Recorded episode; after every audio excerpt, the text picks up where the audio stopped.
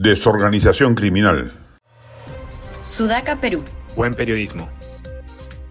Hay que inventar un nuevo término para explicar el devenir de este gobierno que nos ha tocado en mala suerte tener desde el 28 de julio del año pasado.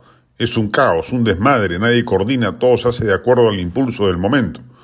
En lo único que parece haber habido cierta inteligencia política es en el marcado de la agenda con el tema de la constituyente, que ha distraído a la opinión pública del acontecer real del régimen, improvisación burocrática, veas el caos de migraciones, RENIEC, etcétera, ministros impresentables, copamiento de entidades públicas, corrupción del entorno más cercano del presidente, declaraciones explosivas de Carolín López confirmando la participación del gobernante en las redes de corrupción, rápidamente instaladas en el entorno palaciego, etcétera. Felizmente el tema no va a pasar de la Comisión de Constitución y será archivado.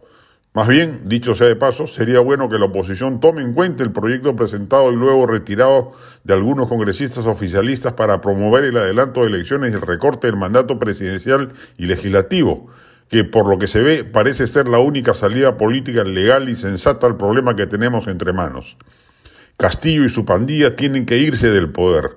Están destruyendo el Estado, provocando el colapso de la administración pública y eso va a generar, ni siquiera lo deben haber estimado, este gobierno no piensa en derivadas, que en las próximas elecciones tenga potencia un nuevo candidato disruptivo que prometa poner el país de cabeza. La desorganización criminal que nos gobierna va a producir un hartazgo ciudadano tan grande que no va a funcionar la ecuación racional de que, dado el desprestigio de la izquierda, el electorado se vuelque masivamente por una opción de centro o de derecha. Por el contrario, la crisis mayor de la salud pública, ya la estamos sufriendo, de la educación, del transporte, de la seguridad ciudadana, etcétera, hará que un discurso incendiario que ofrezca radicalmente cambiar todo pueda tener otra vez asidero. Más aún, luego de la defección izquierdista de Castillo, que no está haciendo ningún cambio importante, solo está gobernando por la supervivencia y permitiendo redes de corrupción en cuanta entidad pública pueda, disfrazando ello con este proyecto de asamblea constituyente que por unas semanas distraerá al país del problema de fondo, como es su mediocre y por el ejercicio de la administración pública.